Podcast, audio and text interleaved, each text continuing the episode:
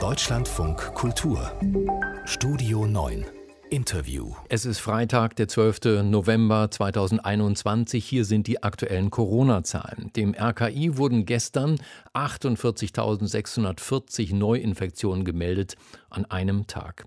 Die bundesweite Inzidenz steigt auf 263,7. In mehreren Kommunen sind sämtliche Intensivbetten belegt. Tausende Betten können zudem nicht genutzt werden, weil das Personal fehlt.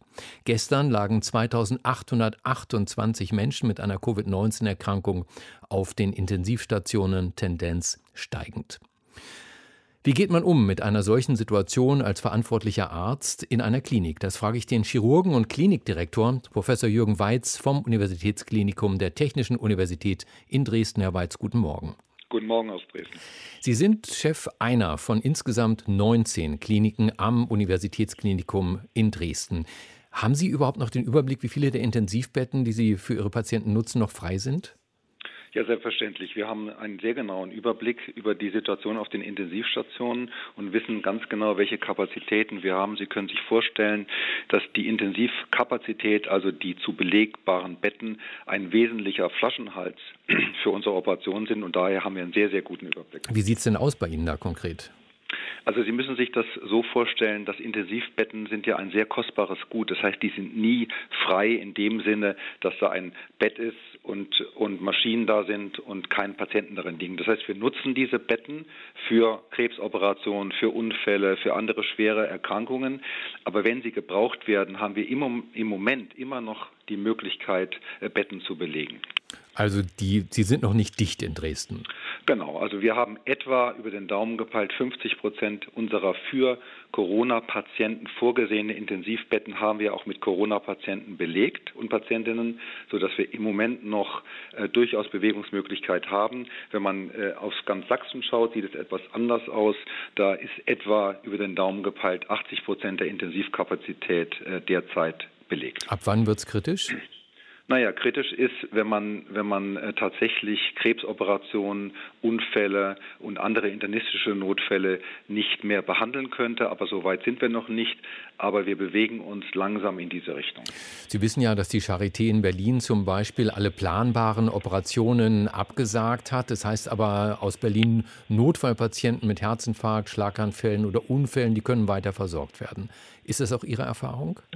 Also Notfallpatienten können wir äh, versorgen, selbstverständlich. Wir haben in äh, Ostsachsen den großen Vorteil, dass wir ein sogenanntes Cluster gebildet haben. Das wird koordiniert über die Krankenhausleitstelle in Dresden-Ostsachsen, sodass wir einen sehr guten Überblick haben, wo noch Kapazitäten sind und können sehr schnell reagieren, weil wir eben vermeiden wollen, dass Notfälle in ein Krankenhaus gebracht werden, wo keine Kapazität ist. Aber wir haben natürlich Einschränkungen im Regelbetrieb und natürlich verschieben wir auch gewisse Operationen auch von äh, kranken Patienten, selbstverständlich.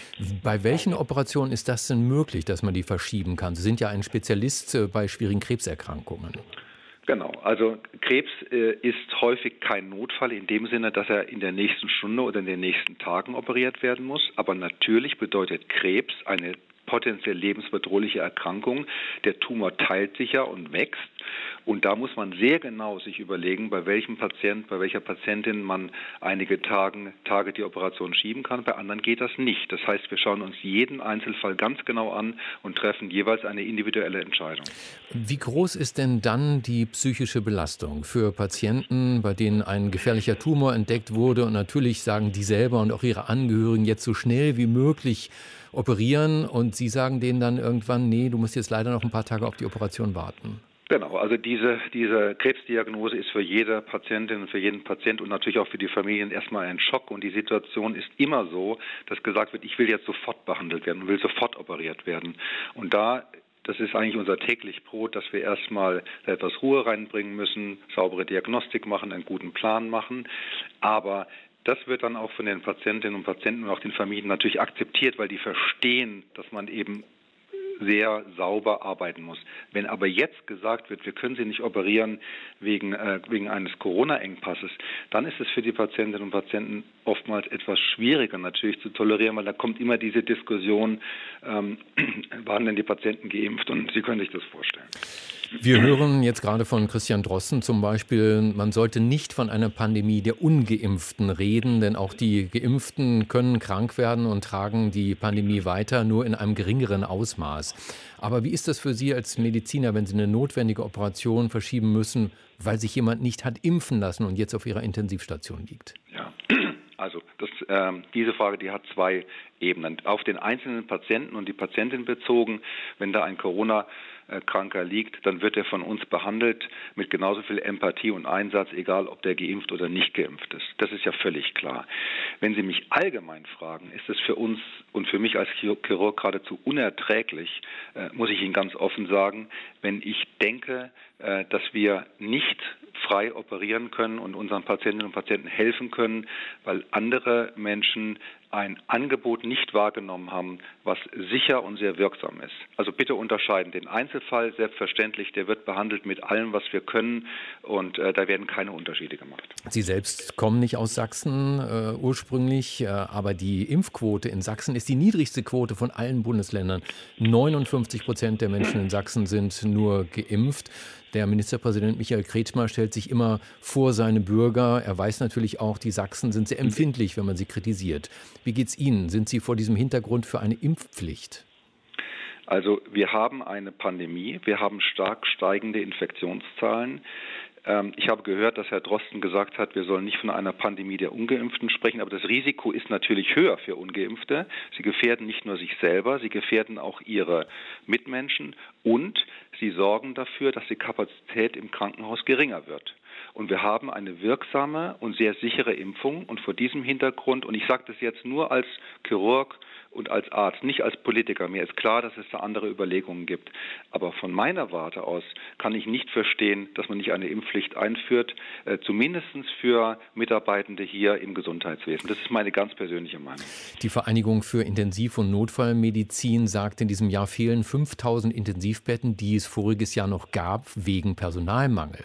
Wie viel Personal haben Sie denn verloren, weil Krankenschwester und vielleicht auch Ärzte sagen, diesen Stress mache ich nicht mehr mit, diese Gefahr möchte ich in meinem Leben nicht mehr haben? Also ich bin dankbar, dass Sie sagen Krankenschwestern und Ärzte, denn wir haben nicht nur einen Pflegemangel, sondern wir haben auch einen tatsächlichen Mangel an Ärztinnen und Ärzten. Ich kann Ihnen die genaue Zahl der Mitarbeitenden, die sozusagen gegangen sind, nicht sagen, aber ich kann Ihnen sagen, dass wir sowohl Intensivbetten, auch Normalstationsbetten und auch OP-Säle geschlossen haben wegen Personalmangel, äh, die äh, im Laufe der Zeit tatsächlich sich umorientiert haben. Das heißt, es ist ein echtes und tatsächliches Problem. Auf der anderen Seite erleben wir auch viele dieser Berufsgruppen, die mit einem wahnsinnigen Einsatz und Engagement arbeiten und das äh, ist wirklich fantastisch. Also wir sehen beides.